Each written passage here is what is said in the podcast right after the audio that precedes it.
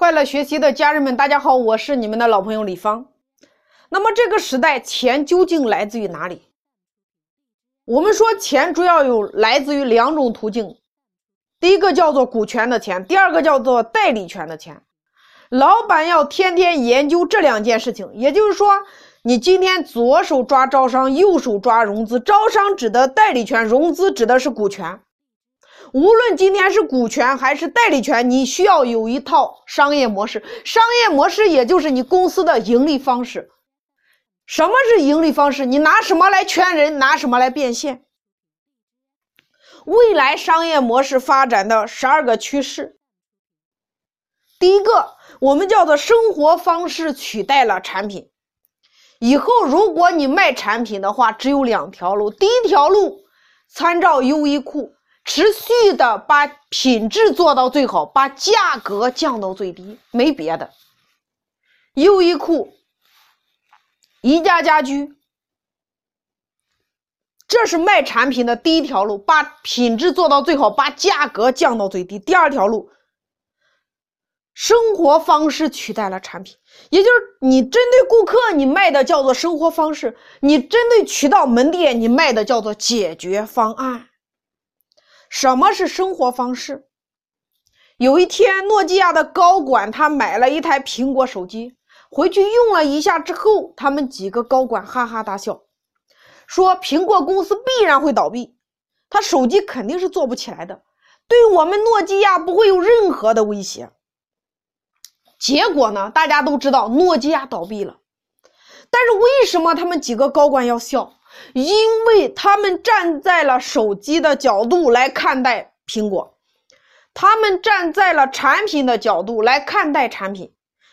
第一个，苹果手机很贵；第二个，通话质量不够好；第三个，它的质量不行，摔在地上一摔就坏。诺基亚人站在了产品的角度，诺基亚手机通话质量又好，价格又便宜，而且是还能砸核桃。但是我们再来看一下手机，你不觉得今天我们看书要用手机，看电影可以用手机，购物可以用手机，聊天可以用手机，听音乐可以用手机，玩游戏也可以用手机。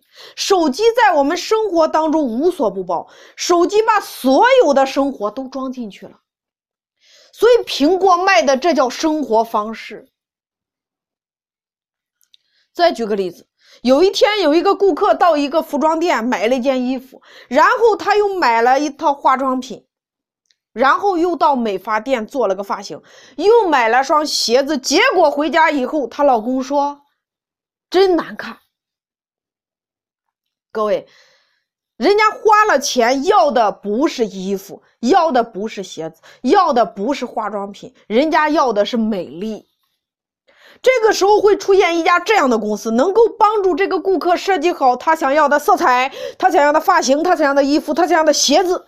接着呢，这个公司就可以对接美发店、鞋店、服装店、化妆品店。大家听明白了吗？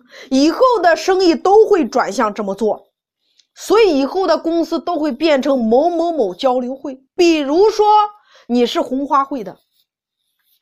比如说你是天地会的，比如说你是义和团的，比如说你是白莲教的，以后的生意都会转向叫做圈商，买产品的人叫做顾客，买生活方式的叫做会员。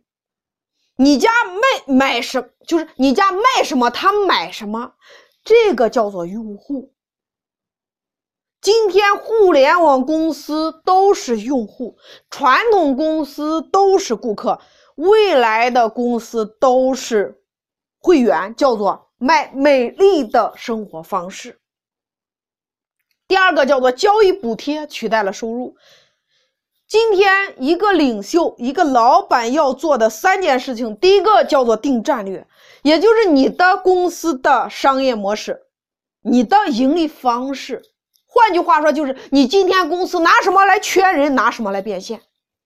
第二个叫做建团队。第三个叫做造平台，造平台就是把你的平台打造成别人赚钱的工具，所以你的公司要变成一个平台做生意。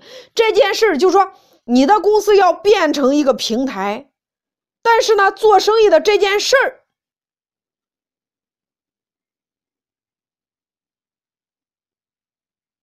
让别人去做。如果今天你是一个老师，你就是教别人怎么赚钱的，顺便自己赚点小钱。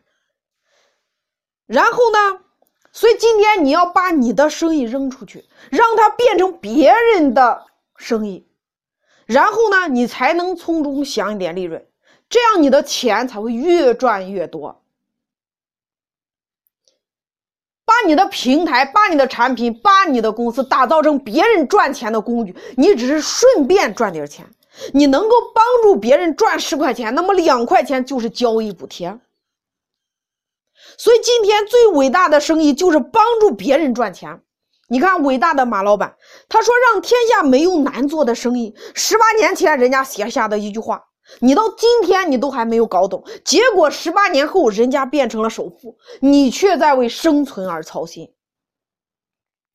所以在这个时代，最好的生意就是帮助别人赚钱，自己顺便赚点钱。第三个叫做免费模式取代了高价。过去我们做生意，大家想的是怎么卖的更贵一点，再贵一点，再多一点。今天我们做生意，大家想的是如何可以让大家的消费可以免费。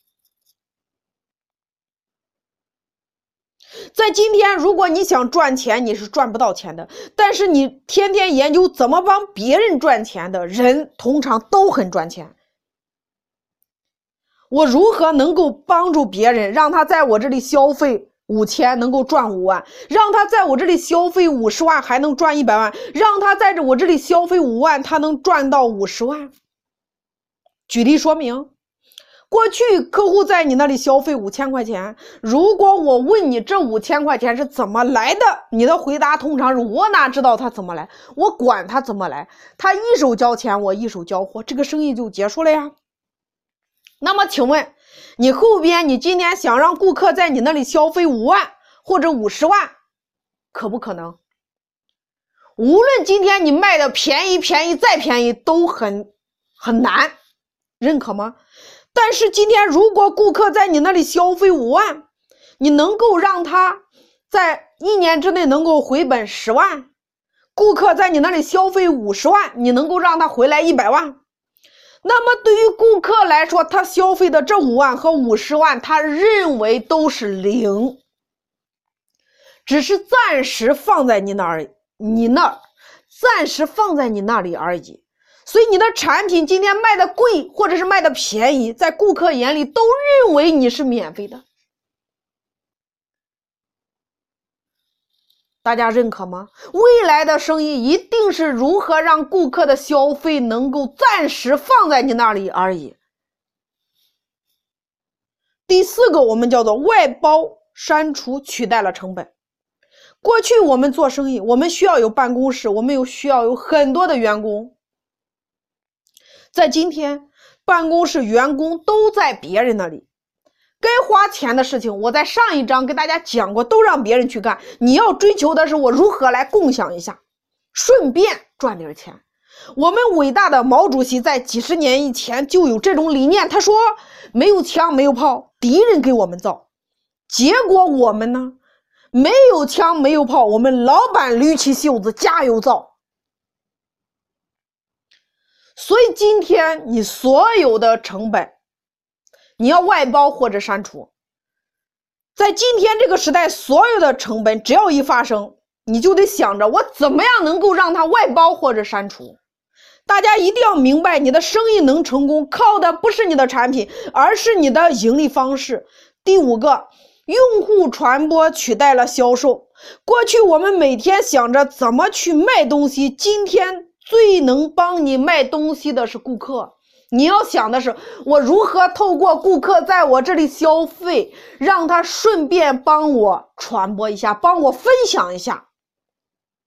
第六个，服务体验取代了渠道。以前我们开店是为了卖东西，以后的门店都是拿来服务和体验的。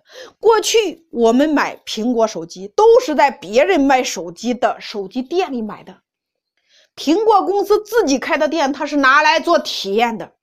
所以呢，你到苹果专卖店，你说你要买一只苹果的手表，那专卖店的人员就会告诉你说，你直接可以在苹果官网上买，就可以邮寄到家了呀。